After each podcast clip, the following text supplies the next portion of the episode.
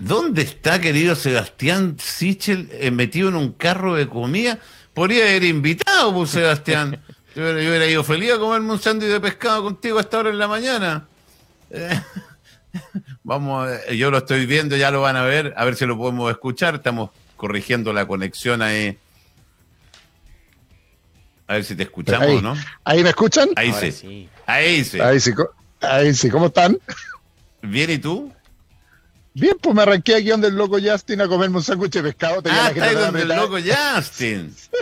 Dale muchos cariños. La apretada era la, única hora que alcanzaba para comerme un sándwich de pescado era esta porque después sigo a llenar en la tarde a Copiapó y no alcanzaba eh, a, pasar, así que pasé. Pero espérate, ¿tú soy de los que comís completo o hot dog? Se me olvidó. Completo, pues acuérdate que yo soy el que ah. dije lo del completo. Ah, tú soy el que come completo. No, que se me olvida a mí este, este, perfil de los candidatos nuevos. No sé quién come completo, quién come hot dog. Eh, ¿ah? No, pero con, la guata que tengo, obvio como completo, porque el otro es muy sano para mí. Sebastián Sichel, bienvenido a la región de Coquimbo, un gusto. La última vez que conversamos eh, era presidente del banco, ahora ya en, son de... No, no, no, la última vez que conversamos ya estaba ahí eh, perfilado para... Ya estaba fuera del banco, ya habíamos conversado como precandidato. Estaba esperando, que, estaba esperando que me invitaran a las primarias, ¿te acuerdas que no me, no me invitaron formalmente y tuvimos una conversación? Oye, la vedette de la encuesta parece, ¿no? Porque eh, estábamos conversando antes que te conectaras con Andrés Moraga y con los auditores de que me parece que se estanca Lavín con Jadwe, básicamente en el, en el, bloque de ustedes, se estanca Lavín y, y Desborde y, y, Briones marcan menos que, la defensa de, la U. Y, y el que crece soy tú. Sí, pues, eh, mira, bonito, buena noticia. Yo siempre he trabajado eh, tratando de hacer bien lo que hago nomás. Y, y, me da orgullo, la verdad, como que, como que funcione, como que la gente finalmente crea en este proyecto. Al principio me sacaban la mugre, que quién es, que anda solo, que he inventado, me han dicho tantas cosas, pero es bonito esta como rebelión de las personas que están eligiendo lo que quieren y, no lo que los partidos discuten cotidianamente. Así que eh, va bien.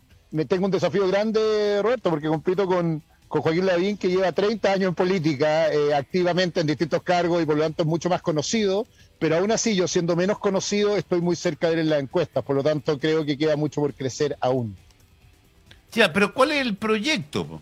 Porque tú me decís, he crecido en el proyecto. Yo creo que la gente y las encuestas hoy día eh, eh, demuestran que esta moda de irse por lo independiente, porque Sebastián Sichel es una persona que aparece como independiente, efectivamente. ¿Tú fuiste militante de Demócrata Cristiano en algún minuto o nunca militaste en ningún partido?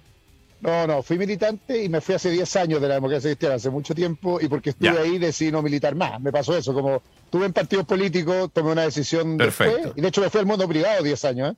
Eh, y a la universidad y a la academia, y tomé la decisión de no volver a militar por, por, por las prácticas de los partidos, fue una decisión personal. Y, volví al gobierno después porque estaba en la universidad y me invitaron a ser parte de la Corfo, que, que, es cuando volví eh, al gobierno. La gente me conoció cuando fui ministro, pero en realidad volví a la Corfo.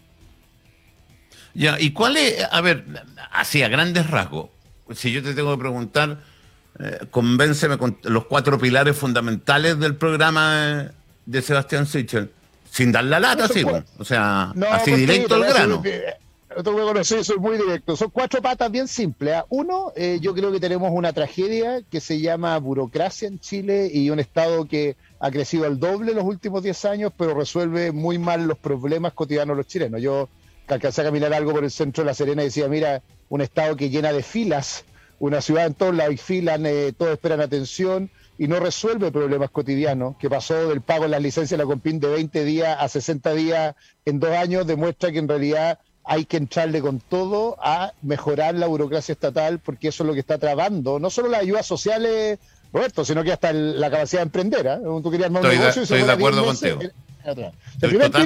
que, el, que el Estado haga mejor la pega, el Estado crece y no necesariamente resuelve más problemas, sino al revés, nos pone más problemas cotidianamente. El segundo gran pilar eh, un desafío grande, una economía basada en emprendimiento. ¿eh? Yo sí creo en la actividad privada, pero creo que hay que nivelar la cancha a los emprendedores y pymes y eso significa un Estado que no es neutro, ¿eh? que, que, hace cosas como el pago de 30 días, pero hay muchos más grandes, permisos provisorios para emprender.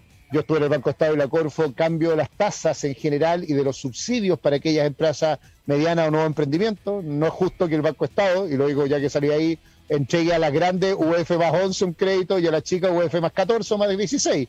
Y eso tiene que ver con el Estado que trata de ser mm. neutro y no debería ser neutro en apoyar el sector privado.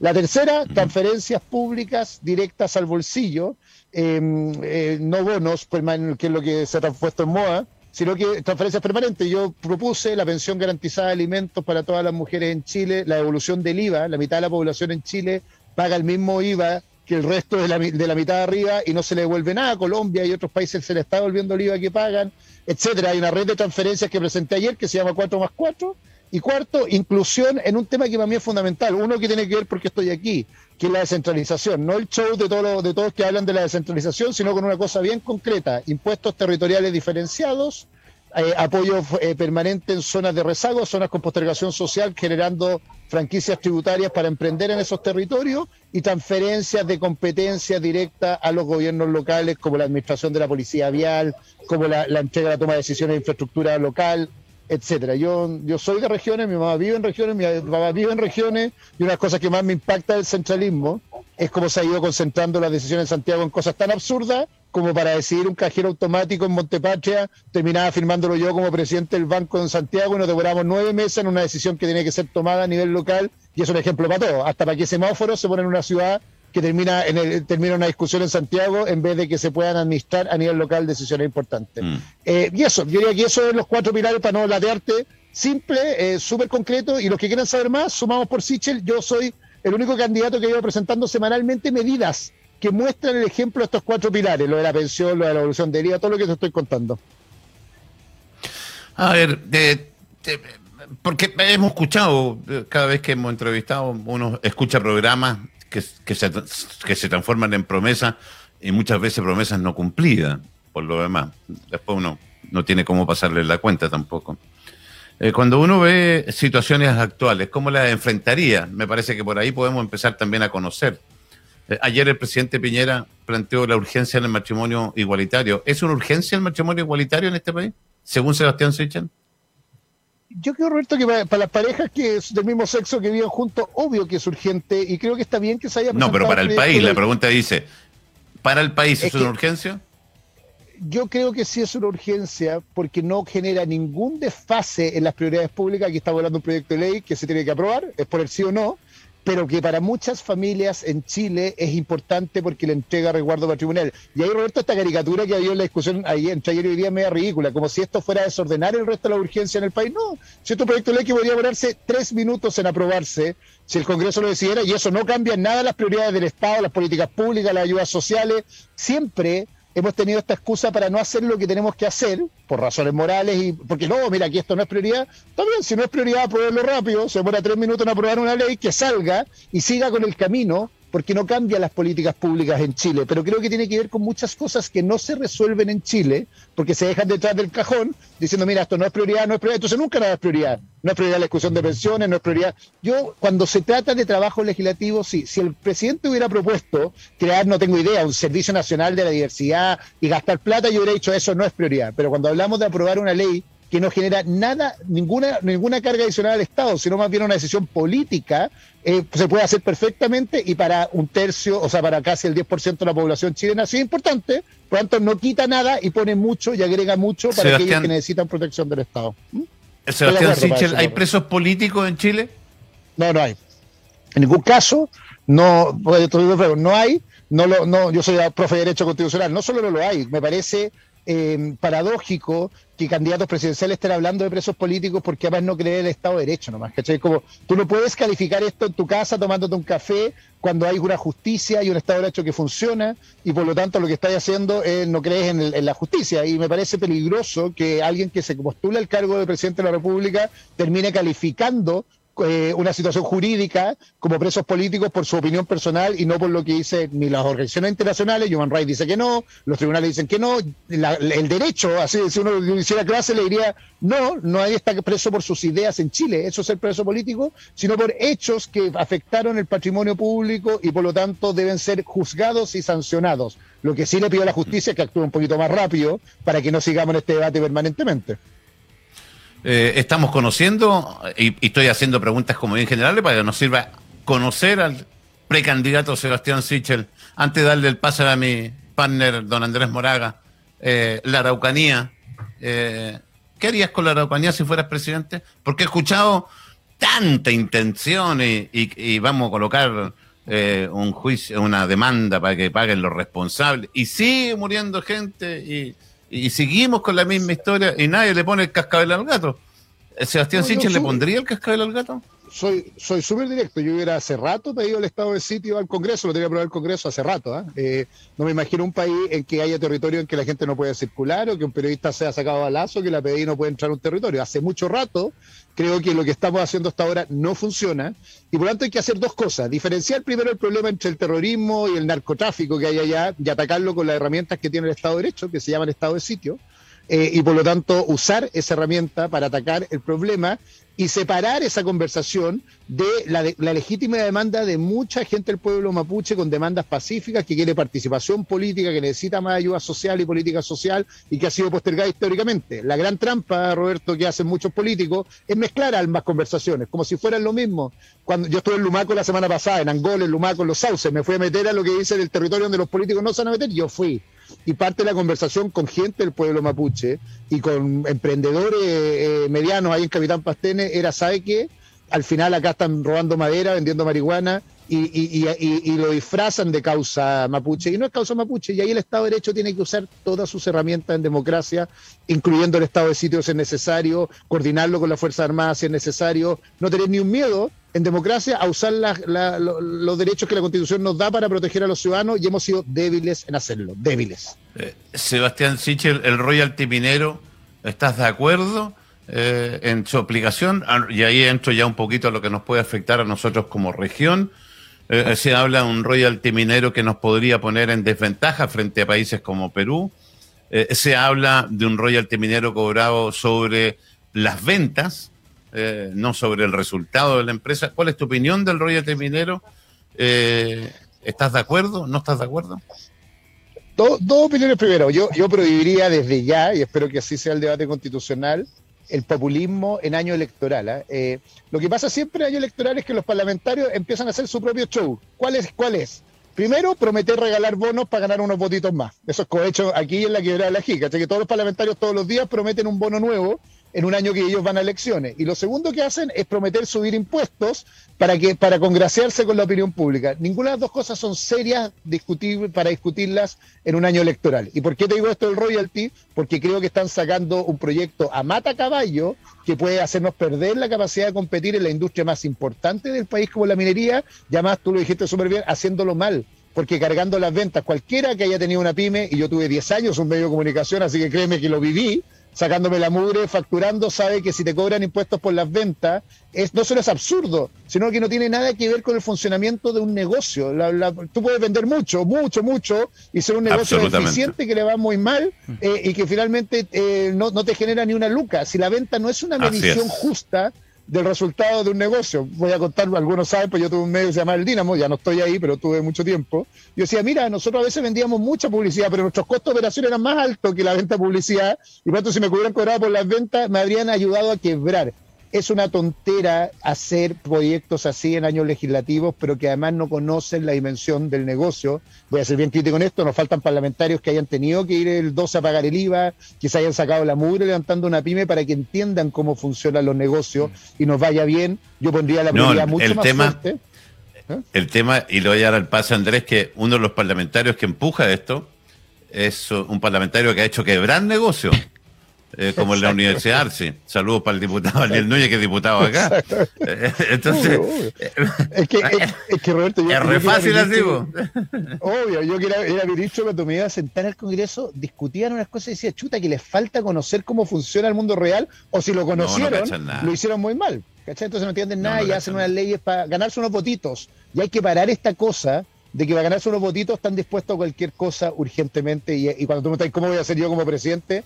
Algo que nunca eh, me, ha temblado la mano es decir lo que creo. ¿eh? Está lleno de políticos que no dicen nada, que lo que hacen es oh. flotar. Y tú escuchas, yo no estoy de acuerdo con el rollo del de fuerte de matrimonio igualitario y creo que hay que emplazar muchas veces eh, en la política, desde la política, a aquellos parlamentarios que dicen cosas populares, pero no pueden ni siquiera justificarla un minuto cuando tienen que mm. pensarlo en serio. Y para una región que vive de la minería, eh, o va, vive en parte de la minería, estos proyectos pueden afectar la pega cotidiana de mucha gente que se saca la cresta para sacar adelante a su familia y por lo tanto tenemos que hablar mucho más en serio. Es tan fácil con la plata ajena. Andrés Moraga le pregunta al precandidato don Sebastián Sichel. Hola Sebastián, buenos días. Eh, Hola Andrés, ¿cómo estás? Muy bien. Eh, estaba mirando eh, y en tus propuestas tocas un tema que es bien delicado. Carabinero ha sido puesto en duda. No, no sea así, pues espere que termine. Me llegó el sándwich de pescado, solo para sacarle pica. Así lo vemos. No, no sea así. Nosotros estamos. y tenemos para rato. nosotros el desayuno campeones. El desayuno campeones. tú hablas de seguridad, seguridad para todo.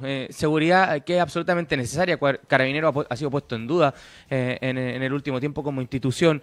Em, eh, hay varias ideas interesantes de lo que tú propones. Eh, eh, una nueva policía vial, policía exclusiva para el narcotráfico.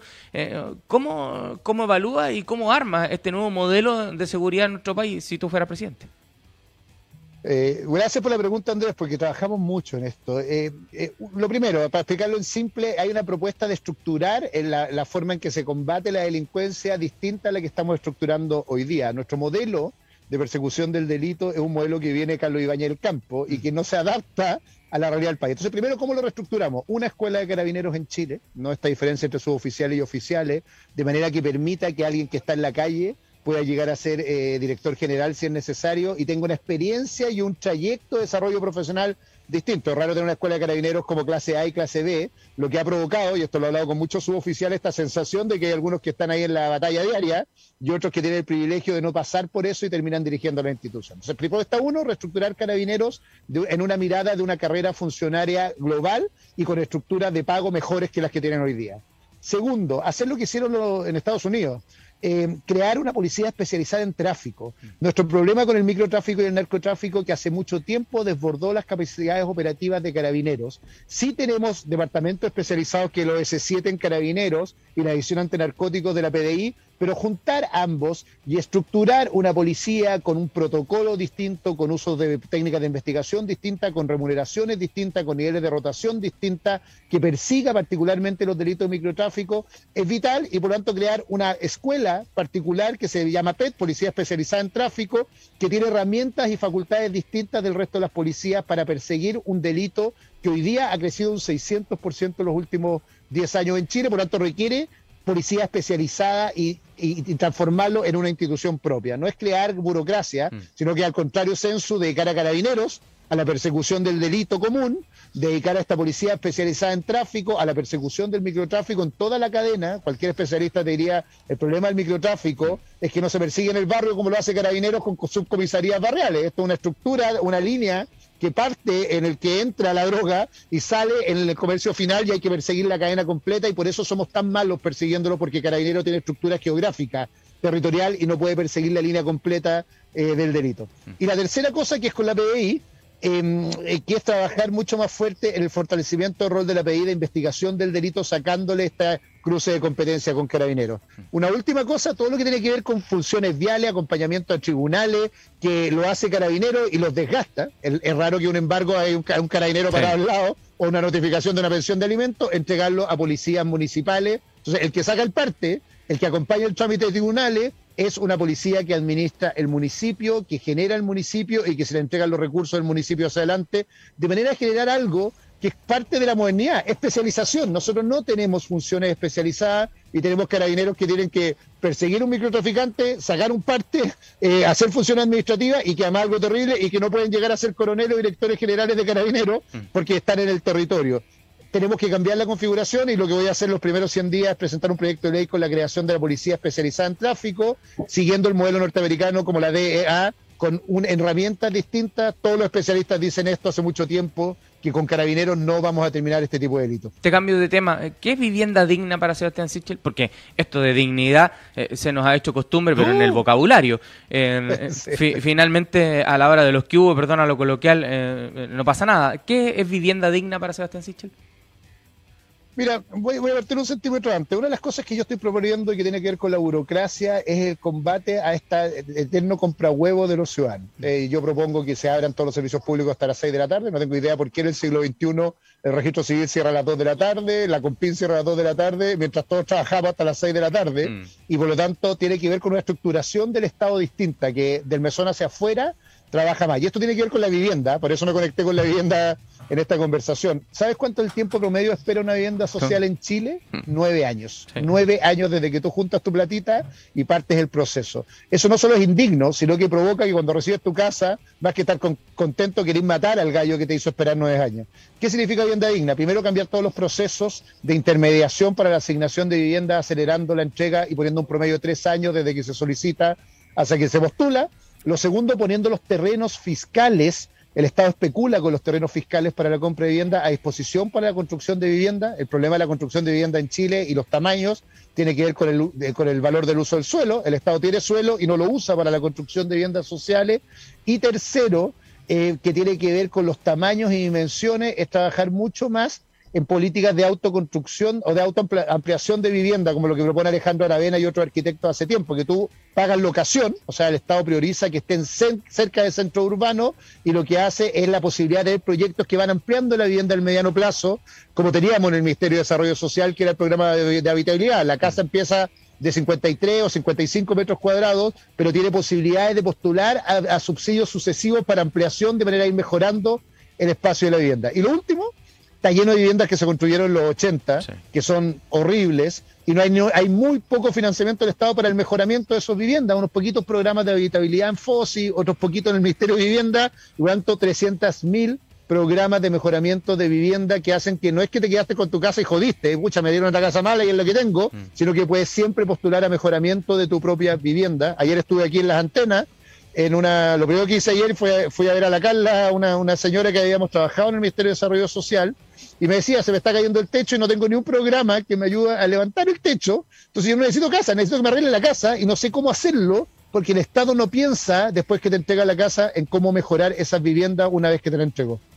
Eh, la última por mi ah, parte, la última por mi parte, eh, esto de independiente, eh, entre los que son y los que se visten, eh, ¿qué hace que Sebastián Sichel realmente sea independiente y no se vista de independiente? Gran pregunta. Primero soy independiente porque no milito en partido político. Eh, voy a decir independiente no neutral y explicar por qué.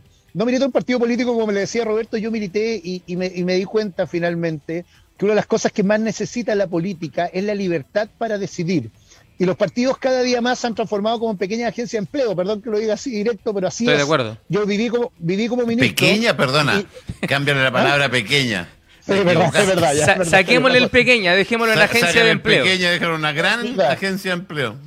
Y me pasaba una cosa muy cuando era ministro fuerte, que era eh, llegaban parlamentarios a pedirme pega, en general para familiares, ojalá fuera por último para, para los partidos, entonces un espanto. Y yo tomé la decisión de tener esta, esta libertad de poder ser independiente por no tener que responderle a la orden de ningún partido respecto a quiénes son los mejores profesionales para llegar al Estado, a cómo quiero ordenar los servicios. Yo quise cerrar un servicio público o llegar a los sindicatos que también estaban asociados a partidos a reclamar. Pero tener libertad para decidir. Así se llama mi opción. Y cuando ibas, cuando vi que subí en la encuesta, muchos partidos me ofrecieron militar para ser candidato. El camino habría sido más fácil en ese minuto como decía Roberto, en ese tiempo nadie se imaginaba que los independientes iban a estar de moda. Todos pensaban que era un suicidio lo que yo estaba haciendo y yo voy a defender mi libertad para decidir hasta el final de los días. Pero ¿por qué no neutral y por qué voy en una colisión política? Porque tampoco creo en los caudillos. ¿eh? Esa gente que cree que va a gobernar sola, que no necesita, no necesita construir mayoría. Chile también necesita construir amplias mayorías para darle gobernabilidad y por lo tanto tengo una posición ideológica respecto a lo que quiere Chile, me lo han escuchado, creo que hay que pelear la burocracia, defender el emprendimiento y quiero armar una coalición con gente de los partidos, pero siendo un primo interpares, poder defender la libertad y no ser capturado por esos partidos, pero también con esos partidos construir mayoría para hacer gobernabilidad. Esa es mi opción. Hay otro independiente que dice sigo solo hasta el final, voy a primera vuelta, pero creo que la crisis de gobernabilidad que se le puede dar a alguien en esa situación es terrible, porque tú puedes gobernar como independiente, pero no puede gobernar solo con todos los partidos en contra porque no podría gobernar el país. Eh, Sebastián Sichel, eh, tú optaste por buscar eh, una opción de gobernabilidad con la derecha. La derecha hizo un, está terminando de hacer un, gobierno desastroso. y eso no solamente lo opino yo, lo opina mucha gente. ¿Por qué podría la derecha hacer otro tipo de gobierno? ¿En qué fracasaron? Piñera hizo un, un gobierno por las de él porque tú te estás juntando con ellos mismos. Eh, con sí, con RN, con Evópolis, que son los mismos que gobernaron durante los últimos cuatro años. Buena, buena pregunta, Roberto. Me pasa una cosa personal, primero personal. ¿eh? Yo no voy a ser de aquellos que soy súper partidario del gobierno los dos primeros años para poner a todos en los cargos públicos. Y veo muchos partidos que hoy día son muy detractores del gobierno, sin embargo, tienen a todos esos funcionarios del Estado. También son parte del gobierno los partidos que tú dices. es como ridículo. Ayer escuchaba a algunos parlamentarios que decían, no, yo, yo, este gobierno no es de Chile, vamos. Y decía, bueno, entonces saque a su gente, porque si no, no tiene sentido. Sí, claro. Este No, ¿Cómo lo hago distinto? Primero creo que el liderazgo marca mucho, por eso mi apuesta es ser alguien de centro liberal, independiente, que gobierna esta coalición y es el líder de esta coalición y genera ritmos distintos y formas distintas de gobernar, menos capturada por los partidos, con más discusión sobre el futuro. Una tragedia de la política es que habla tanto del pasado y está tan obsesionada con la guerra del pasado que no puede gobernar. O sea, eh, el, Congreso es como una guerra de barras es como Coquimbo versus La Serena, todo el día, todo el día se oponen todos entre todos y no funciona, y tener esta libertad primero de ser quien soy, de donde vengo, y por tanto tener muchos más puentes cruzados en la política para construir acuerdos, y segundo, defender ideas y no gobernar tanto con lo adentro. Y además, algo personal, tener mucho más conciencia del país que vivo. O sea, el pecado de la derecha en Chile, Roberto, es que a pesar de que a veces que tiene, o sea, de que tiene buenas ideas, no conoce el país en que vive, no, no es capaz de entender la eh, qué pasa en Montepatria, qué pasa haciendo Los Molles, eh, cuál es la diferencia entre Punitaquín con Barbalá, qué pasa, qué pasa cuando alguien postula un subsidio, no entiende lo que es hacer una fila para pedir ayuda estatal y por lo tanto le falta comprensión lectora del país en que vive. Y eso es lo que yo quiero eh, agregar y hacer una diferencia. No es que haya malas ideas necesariamente en el mundo liberal o de centro derecha o de centro como los míos, sino que en general ha sido una élite que le ha faltado conectarse con el país y entender los problemas del país mm. para gobernar. Y yo quiero cambiar ese eje. Me encantaría soñar que alguien de Montepatria, perdón el ejemplo porque he ido 15 veces en mi vida a Montepatria a hacer trabajo voluntario, eh, fue, pueda ser ministro, me encantaría que alguien que, que está en Punta Arenas pueda ser director de un servicio, me encantaría imaginarme que el cambio que tenemos es gobiernos de centro derecha con el centro diversos, no que parecen un curso de colegio y que interpretan la realidad como ese curso de colegio y el país que vive. Y ese es el pecado de la centro derecha chilena demasiado, eh, demasiada experiencia de vida iguales y por tanto demasiadas decisiones que no impactan a los ciudadanos porque nunca han entendido el problema de enfrentarse al Estado o de, emprender de verdad, sino que han, sido una, han tenido una posición privilegiada de vida que les impide conocer el país en que viven.